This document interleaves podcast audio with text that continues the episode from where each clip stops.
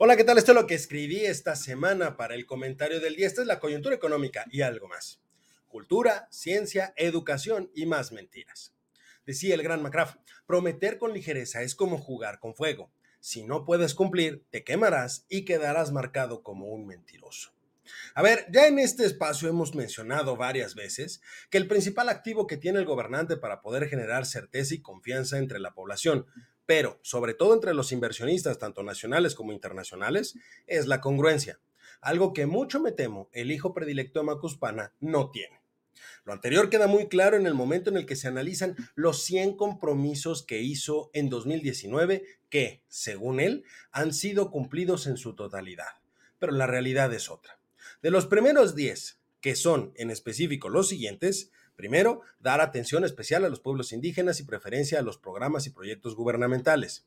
Dos, atender a todos los mexicanos bajo el principio de que, por el bien de todos, primero los pobres.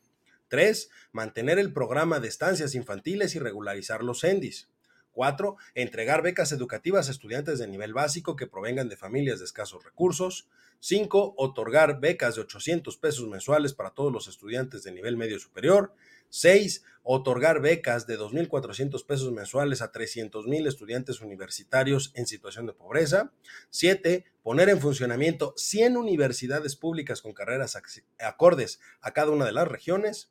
8. Impulsar la formación artística desde la educación básica y apoyar a creadores y promotores culturales. Garantizar protección al patrimonio cultural.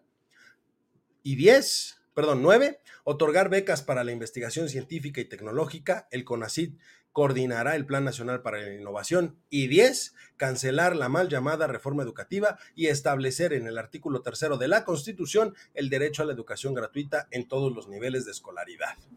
A ver, de acuerdo con la información oficial, estos compromisos han sido atendidos por medio de los programas sociales pensión para el bienestar de las personas adultas mayores en el caso de la atención a los pueblos indígenas, que dicho sea de paso, es una de las propuestas de reforma presentada el 5 de febrero. Entonces, ¿se atendió o no se atendió?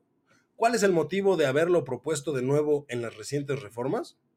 En el caso de las estancias infantiles, fue eliminado el programa y dejó sin apoyo alguno a miles de madres trabajadoras, pero decidió crear en su lugar el programa de apoyo para el bienestar de niñas y niños hijos de madres trabajadoras. Programa que si usted que me ve y me escucha recuerda, buscaba dar los recursos directos a este sector de la población para que fueran los abuelos quienes cuidaran a las niñas y niños, porque según el tabasqueño, eso era lo mejor.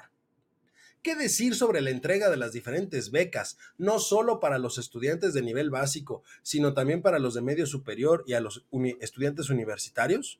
A ver, si bien es cierto que esos apoyos se han entregado a lo largo de esta administración, pues en realidad son apoyos sumamente bajos para poder hacer frente a todas las necesidades que podrían tener dichos beneficiarios, considerando el alza tan importante que hemos tenido en los precios, provocado justamente por las altas tasas inflacionarias. Además, si lo juntamos con la cancelación de la reforma educativa y la propuesta de modelo de la nueva escuela mexicana, entonces lo que tenemos es un perfecto caldo de cultivo para el desastre en los próximos años. No solo porque se ha aumentado la deserción escolar de los últimos años, sino porque como resultado de la pandemia nuestro país ha incrementado la brecha de rezago que tiene con respecto a otros países. Por supuesto, es algo que no es del interés del morador de Palacio, porque recordemos que finalmente él ha dicho que la base más fuerte de votos que puede tener su partido es justamente aquella que está compuesta por las personas de menor nivel educativo. Por lo tanto, perpetuarlos en una situación precaria es primordial para el tabasqueño.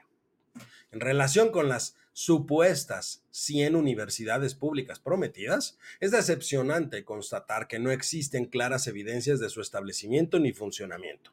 La falta de transparencia se puede contrastar con el hecho de que no existe una sola persona que pueda identificar claramente dónde están, qué carreras ofrecen o alguna información relevante sobre ellas.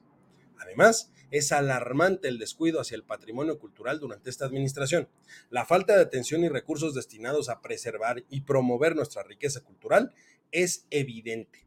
De hecho, muy poca gente conoce, ha visto o sabe quién es la persona titular de la Secretaría de Cultura, pero a ocho meses de que termine este gobierno, queda claro que no se hizo nada. Por último, ¿Qué decir del Consejo Nacional de Ciencia y Tecnología, que fue rebautizado como el Consejo Nacional de Humanidades, Ciencias y Tecnologías? Y no solo ha sido cuestionada su capacidad para impulsar la innovación nacional, sino que ha quedado claro que no tiene ninguna idea de cómo implementar políticas científicas efectivas, lo que ha terminado en una desviación clara de los objetivos originales por los cuales se creó esta institución. Pero, ¿qué se podría esperar de una pandilla de abyectos que empezó a hablar de una ciencia neoliberal? A ver, sin duda, sin duda tenemos serios problemas hacia adelante. Y los contrastaremos cuando continuemos analizando estas promesas hechas justamente por el tabasqueño, porque nos daremos cuenta que de todo lo prometido prácticamente nada se ha cumplido. Y estos, estos son los tiempos estelares de la 4T. Yo soy Eduardo López y esta fue la coyuntura económica.